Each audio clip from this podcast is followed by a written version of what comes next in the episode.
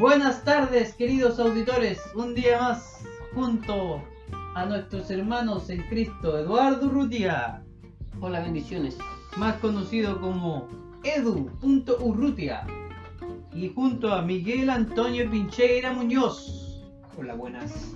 conocido en las redes, en el inframundo como Pincheira-M, y junto a Juan Pablo Urrutia Bustos, Hola, buenas. Conocido también como Nepro-Juanpi Urrutia. Hoy, las primicias. Vallicra, 23-9-14, día viernes 28 de agosto. Sus consultas las puedes hacer al WhatsApp más 569 34 95 99 55 o a arroba Ministerio ICP Instagram y Facebook y en Twitter, no, en YouTube, como Ministerio ICP Linares. Y por supuesto los invitamos a todos a escuchar nuestros programas en Evox, Anchor, Spotify, Apple Podcast. La lectura del pasaje hoy. Miguel Antonio Pincheira-M en la Reina Valera 1960. Levítico 23 del 9 al 14. Comenzamos la lectura entonces de la fiesta de las primicias. Y habló Jehová a Moisés diciendo, Habla a los hijos de Israel y diles, Cuando hayáis entrado en la tierra que yo os doy, y seguéis su mies, traeréis al sacerdote una gavilla por primicia de los primeros frutos de vuestra siega. Y el sacerdote mecerá la gavilla delante de Jehová, para que seáis aceptos. El día siguiente del día de reposo, la mecerá. Y el día que ofrezcáis la gavilla, ofreceréis un cordero de un año sin defecto en holocausto a Jehová. Su ofrenda será dos décimas de efa de flor de harina amasada con aceite, ofrenda encendida a Jehová en olor gratísimo. Y su libación será de vino, la cuarta parte de una hin. No comeréis pan ni grano tostado, ni espiga fresca, hasta este mismo día, hasta que hayáis ofrecido la ofrenda de vuestro Dios. Estatuto perpetuo es por vuestras edades en donde quiera que habitéis. Eduardo, ¿qué nos tienes para esta tarde? Bueno, para contextualizar, eh, se está dando la ordenanza de una de las fiestas solemnes que tenía el pueblo de Israel, vamos a decir, en su nuevo comienzo, en la tierra prometida, como menciona acá eh, este pasaje, la tierra que yo os doy, o la tierra prometida, eh, en el cual podríamos decir que la instrucción va eh, a futuro. Entonces, esta es una de las fiestas que eh, dejó el Señor como ordenanza, pero para que la celebraran en aquel lugar. No la podían celebrar como la Pascua eh, estando aún en Egipto, sino que debían celebrarla cuando llegaran, llegaran a la tierra. Y quiero también hacer un alcance con respecto al capítulo anterior. Tenemos que admitir acá, yo por lo menos de mi parte, el error, de la confusión quizá la que pusimos la audiencia de que la fiesta de los panes sin levaduras es distinta a la fiesta de la Pascua. Son distintas, lo confirmo mi, mi error. Miguel, Yo también eh, apoyo a Eduardo en este sentido. eh, no, no es quizás eh, eh, un gran error, pero sí, eh, para aclararlo, hay que ser claro en esto. Está la Pascua, que se celebraba el día 14, el- la fiesta de los panes sin levadura, como decía Juan Pablo, y posterior a esto estaba la, la fiesta de las primicias. Entonces, para que la audiencia también eh, esté claro en ese sentido, son tres fiestas Hasta ahora. distintas. Hasta ahora. Eh, bueno, yo tenía razón entonces con, con el tema de la fiesta.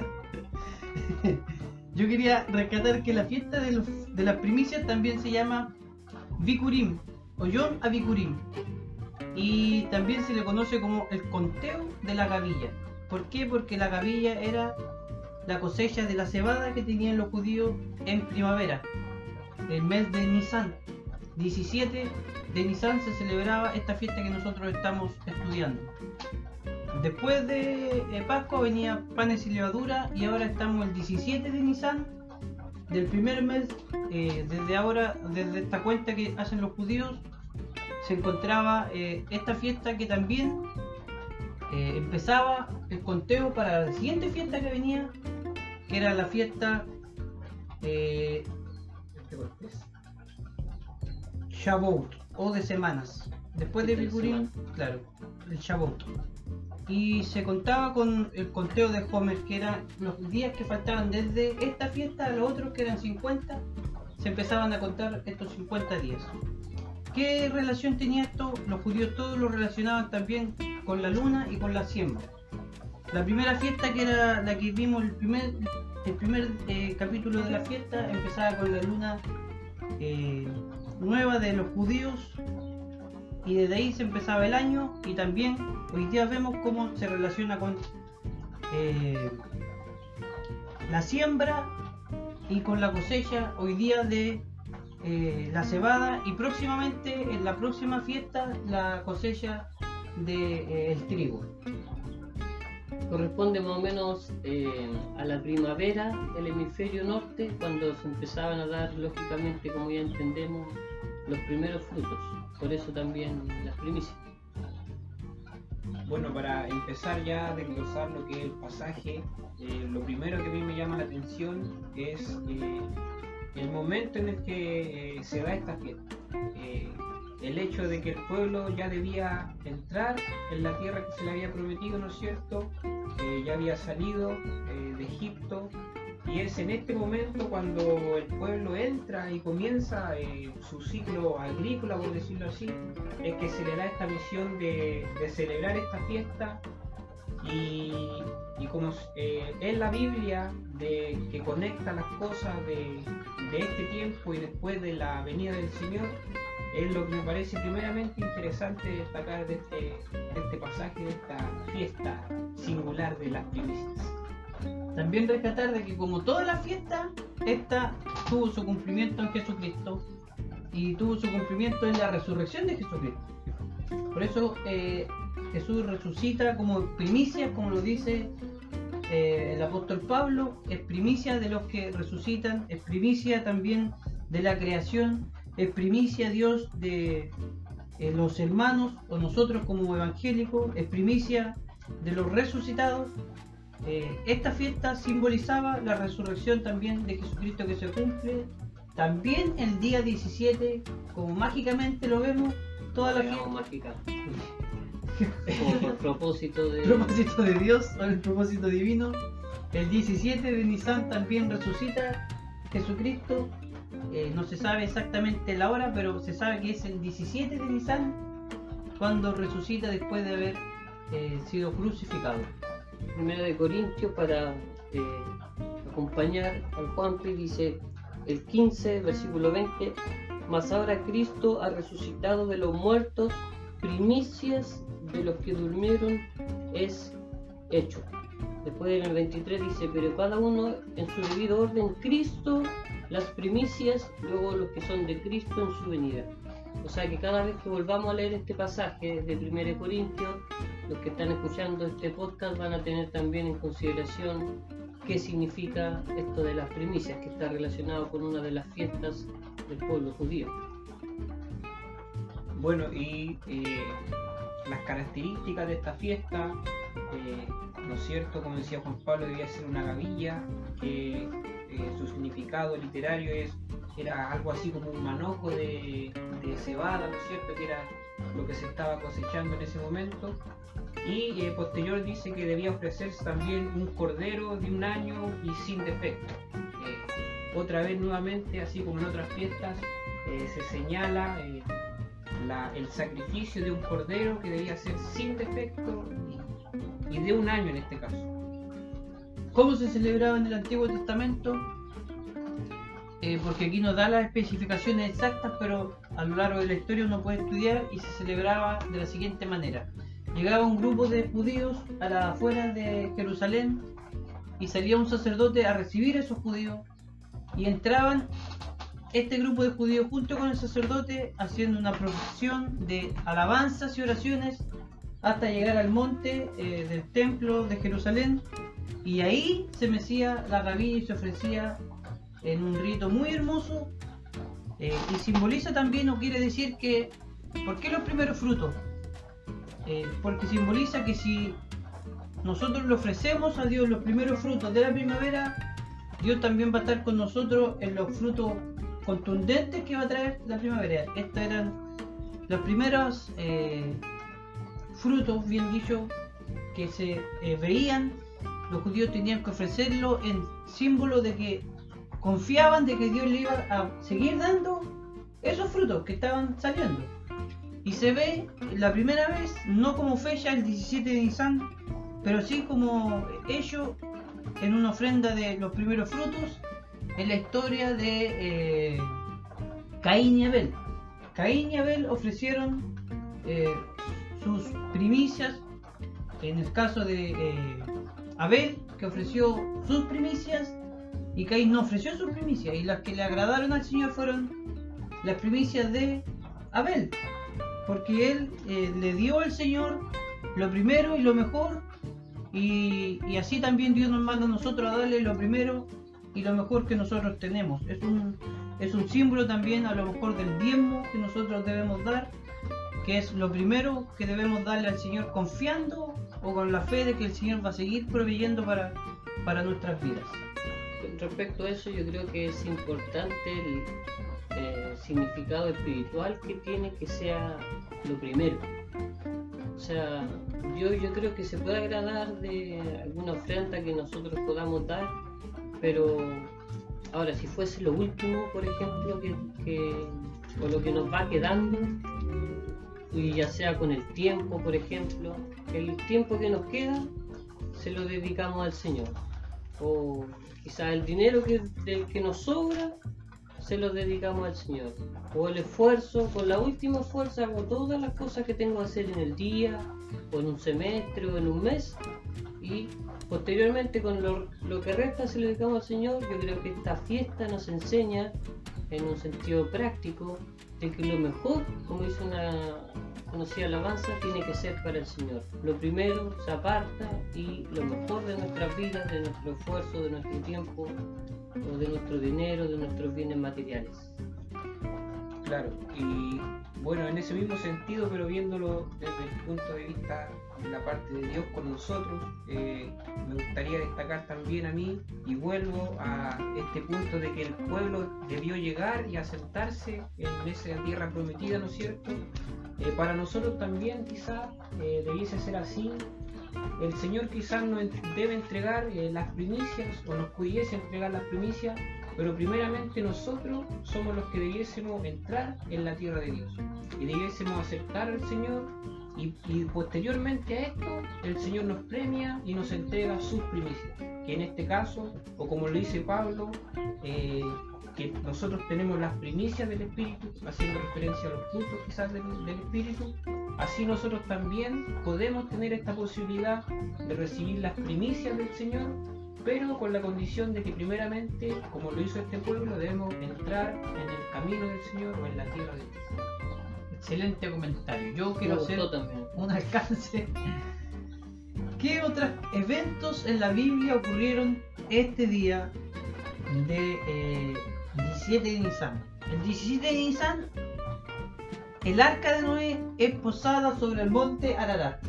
El 17 de Nisan el 17 de Nisan, ojo de este dato, es derrotado Naaman. El 17 de Nisan es derrotado Naaman que, por lo que estudié, no estoy 100% seguro, pero daría un brazo a que es verdad. Simboliza a Satanás. Y el 17 de Nisan, Naaman es derrotado y es colgado en un madero. Ojo con ese dato el 17 de Nissan.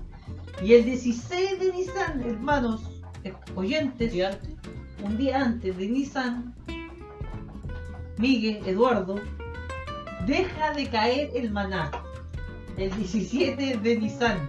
Por lo tanto, el 17, el, perdón, el 16 de Nissan deja de caer maná. 16. Por lo tanto, el 17. Vikurim.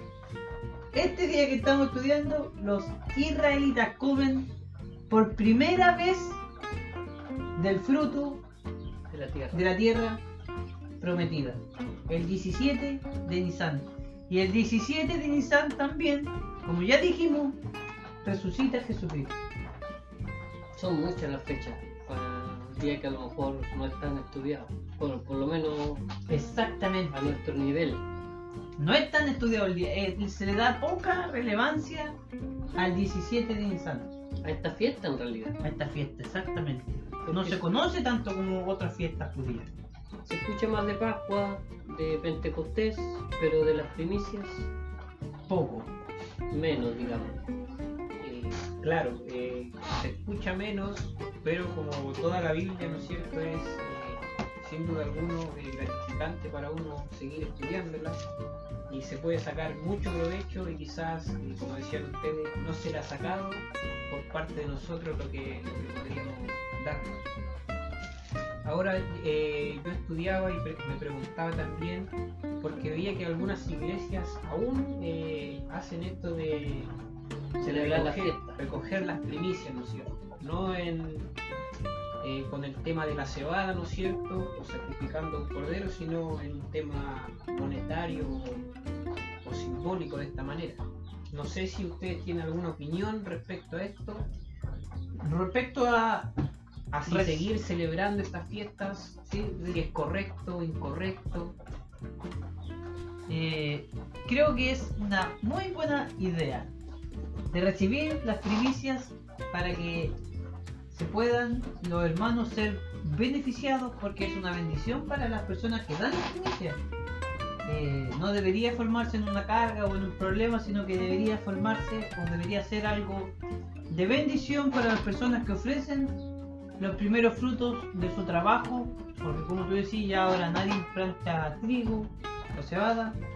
Entonces, pero sí uno recibe un salario, un diezmo, o sea, perdón, un dinero a final de mes, eh, o el hermano que trabaja en el campo y siembra frambuesas, le pagan, y, y puede él simbólicamente, por supuesto, no siguiendo, no creo que se deba seguir todos los ritos, todo lo que se hacía, pero sí simbólicamente o espiritualmente eh, celebrar y darle al Señor, creo que debería, estoy seguro que debería poder hacerse y sería de bendición para la iglesia y para los hermanos que dan sus primicias. Según yo, al, no ya estar bajo la ley de Moisés, eh, no sería como una obligación de hacerlo, y ni tampoco eh, quizás nosotros como iglesia o ustedes que nos escuchan eh, debiesen como decir, ya este día nos vamos a juntar todos y vamos a hacer una fiesta, juntando, no sé, algún dinero o alguna cosa que hayamos ganado. Pero sí, como dice Juan Pablo, en el tema de los diezmos, de, de dar, eh, porque el Señor nos ha bendecido, creo que en eso estoy de acuerdo. Ahora, perdón. ¿No? Sí, es que con respecto a eso yo creo que se ha relativizado un poco la importancia de que se hayan dejado hacer las cosas por ley, como la ley judía, por ejemplo, que decía tienes que hacer esto de tal manera, hacerlo así. Yo creo, o por ejemplo el día de reposo, que de los 10 mandamientos Jesús el único que no vuelve a recalcar eh, es ese, y por algo es con el diezmo, con cosas así. Y si vamos a la naturaleza de lo que nos enseña el Nuevo Testamento, yo creo que más que no hacerlo según la ley, es hacerlo de corazón, pero uno tiene inclusive, aunque suene como difícil de hacer, y en mi caso no es como algo que lleva a la práctica, hacer más de lo, de lo que antes hacía. Por ejemplo, antes era ojo por ojo, diente por diente, ahora es perdonar, ahora es eh, dejar pasar. si antes era guardar el sábado, ahora todos los días deberíamos santificarlo de corazón. Si antes era el 10%, o como lo enseñó, ¿por qué ahora no más? Está la libertad en el corazón de hacerlo de esa manera. Entonces yo creo que es una buena manera de expresar nuestro amor al Señor, de no quedarnos con lo mínimo, con lo básico, sino con que con dar un poco más. No seamos como lo de la religión hermana, que apartan un día y el resto hacen samba canuta, como se dice eh, coloquialmente, sino que siempre dar un poquito más. Yo quiero también rescatar acerca de esta fiesta que era una fiesta muy solemne para los judíos. Eh, se hacía y se empezaba a vivir ya desde esta fiesta, se empezaba a vivir otra fiesta que era más relevante para los judíos, que era la fiesta de las primicias o Bikurim. Y como les decía antes, se empezaban a contar los días para esa fiesta, para que los, los judíos llegaran con todo el ánimo, con toda la energía de haber visto la mano del Señor en sus cosechas, en su primavera, donde ellos sacaban eh, el grano eh, de cebada y de todo lo que ellos plantaran. Empezaba ahora esta cuenta regresiva para llegar a, la, fiesta de, perdón, de, las Shabbat, las semanas. Eh, y era, como les digo, algo muy especial para los judíos. Se hacía eh, una procesión desde, desde la entrada hasta donde se mecía la ofrenda. Y los judíos resaltaban esta fecha porque entendían, eh, al igual como nosotros hoy día lo entendemos espiritualmente, que es una fiesta para darle gracias al Señor por lo que Él nos ha dado hasta el momento, reconociendo de que Él nos va a seguir bendiciendo y nos va a seguir dando aquellas cosas que nosotros necesitamos. Yo para hacer mi último gran comentario, quisiera decir que estamos y deberíamos vivir a puertas o pensando que estamos a puertas de una fiesta eh, de las primicias. Quisiera leer el libro de San Juan, capítulo 4, versículo 5, donde dice, ¿No decís vosotros, aún faltan cuatro meses para que llegue la siega? He aquí os digo, alzad vuestros ojos y mirad los campos, porque ya están blancos para la siega. Jesús está hablando espiritualmente que ya iba a venir la cosecha. Y yo creo que también tiene que ver un poco con la, segunda venida del Señor, cuando el Señor recoja a su pueblo. Hay muchas parábolas que nos, nos comparan con la siembra, con el trigo, y que un día vamos a ser eh, sacados de esta tierra. Entonces yo creo que también tiene esa importancia y quiero, como decía, hacer esta última reflexión de que el Señor viene y va a ser la, quizás la representación espiritual también de esta fiesta. De cómo el Señor nos va a arrancar de acá. Los discípulos del Señor decían, no, falta harto tiempo.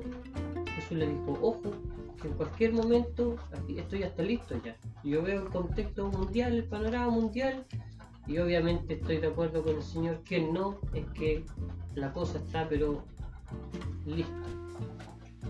Yo eh, también para ir finalizando, eh, quisiera decir algo que quizás es contradictorio a lo que decía Juan Pablo del día 17, capítulo más. Del día 17 decía Juan Pablo, que lo resaltó mucho, que la fiesta de las primicias no tenía un día en, en exacto, como decir, eh, solo el 17, porque se realizaba el día posterior al, al primer día de reposo.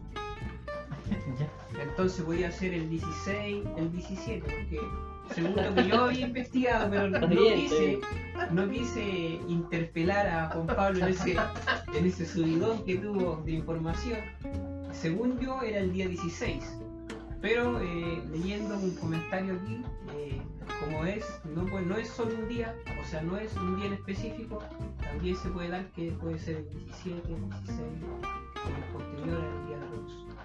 Es que todo parte Desde la luna. Claro, todo parte desde la luna y todo parte desde el día 14 del mes de Nisan. De ahí empieza la fiesta a contar. Que sea la primera 16. luna 16, de que la primera luna empezaba tal día, desde ese día se contaban 14, se celebraba Exactamente. Pascua, se celebraba el 17 y así, pues. entonces por eso yo digo que siempre es 17, porque siempre era 14 días después de la luna nueva y siempre era 2 días después del 14 y siempre era así. No sé si me explico. Yo te entiendo lo más bien. Sí. Lo que mandaba era la luna, Y si es 16, 17 espiritualmente no tiene tanta. lo importante es que el 14 se celebraba Pascua. Exacto. Y tres días después se celebraba primicia. El 14 murió Jesucristo, tres días después resucitó. Simple. ¿No es cierto? Ahora, ¿cuál es la complicación que se ha dado en los últimos tiempos entre personas que dicen que Jesús no murió un jueves? Creen que murió el viernes, que era una tradición romana. Entonces, a la luz de la fiesta judía, claramente Jesús murió Un jueves. un jueves. Que también era sabbat. Por eso se complican un poco y, no se, y se enredan. Y resucita un domingo, que era 17 primicia. Fiesta de las primicias. ¿Dudas, consultas? ¿La puede hacer al más? No. Eh, yo para también hacer mi último comentario y final, porque ya se nos está acabando el programa, quiero, eh, quiero perdón, resaltar que Jesús cumplió esta eh, fiesta espiritualmente en su resurrección. Y así como se ofrecía este grano que lo dice en Juan también Jesús, lo dice Juan, perdón, en su libro, que como el grano cae de la tierra así se levanta, también Jesús cayó a la tierra y se levantó para que todo el mundo dice, me vea y se ve y venga a mí eh, así la fiesta también se levantaba este, este, se mecía este manojo, dijo el Miguel, de, de cebada y se mostraba espiritualmente a Jesucristo como muchas otras cosas Jesús representaba. Por ejemplo, la serpiente representaba a Jesús en el desierto cuando se levantó y dice que todos tienen que mirarla y ser sanos. En otra eh, parte Jesús se representa eh, de otra manera, aquí se representa a través de esta cabilla que es mecida y que es levantada para que todo el mundo la vea. Jesús lo cumple en su resurrección, día domingo. ¿Alguien tiene algo más que decir? No por mi parte. Yo me abstengo por este momento. Entonces nos despedimos, dejando la invitación a que nos escuche un próximo programa cuando hablamos y hablemos del Shabbat. Shabbat. Semanas también conocida la fiesta. Una fiesta muy alegre para los judíos y muy muy importante. Nos despedimos. Gracias por habernos escuchado un viernes más. Sus mensajes, consultas, reclamos, felicitaciones, acotaciones, insultos y garabatos las puede hacer a nuestro WhatsApp más 569 93 49 59 955. Más 569 93 49 59 955. Más 569 3495 9955. Ahí está nuestro WhatsApp. Y por supuesto nos puede seguir en Instagram, en Facebook, en YouTube como Ministerio ICP. YouTube, Mucha- Ministerio ICP, Espacio Linares. Exactamente. Muchas gracias por habernos escuchado. Nos despedimos América Latina y el mundo junto a Don Francisco y Raúl Mata para Chile y el mundo. Corta, corta, corta.